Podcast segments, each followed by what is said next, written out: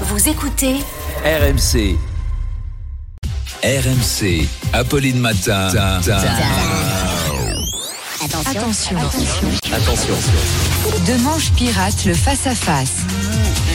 Arnaud Demange sans modération bien sûr. Et ce matin, vous n'êtes pas dans le studio, vous êtes en duplex depuis Montreux en Suisse, puisque vous êtes euh, à Montreux pour le festival, le fameux festival de Montreux.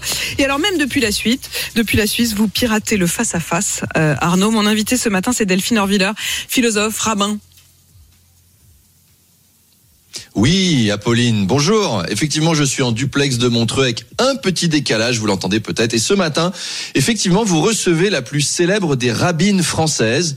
D'ailleurs, c'est joli le mot rabbine, hein, je trouve. Autant curette catholique ou popette orthodoxe, ça fait moins classe. C'est peut-être pour ça qu'il n'y en a pas d'ailleurs. Alors chez les musulmans pratiquants, par contre, les deux existent.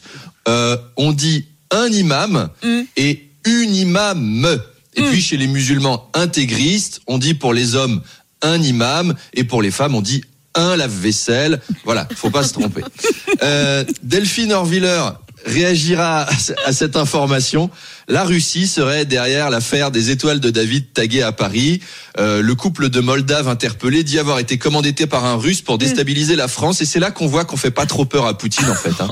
Aux USA, les Russes ont essayé de truquer les élections. En Grande-Bretagne, ils empoisonnent les opposants. En Ukraine, Poutine, elle a carrément envoyé son armée. En France, il nous a envoyé deux clodos moldaves pour faire des tags à la con. Voilà. Poutine, c'est Banksy maintenant. C'est un street artiste. Et c'est quoi la prochaine déstabilisation qu'il a prévue pour notre pays? Il va sortir un album de rap conscient Après, à part avoir 3 T dans Télérama. En plus, mis à part vous, Apolline, plus personne ne lit Télérama, donc ça va pas déstabiliser grand monde. Bref, vous voyez que le, le conflit prend des formes absolument inédites. Donc rendez-vous à 8h30 avec Delphine Orviller pour en parler. À tout à l'heure. À, tout à l'heure, Arnaud.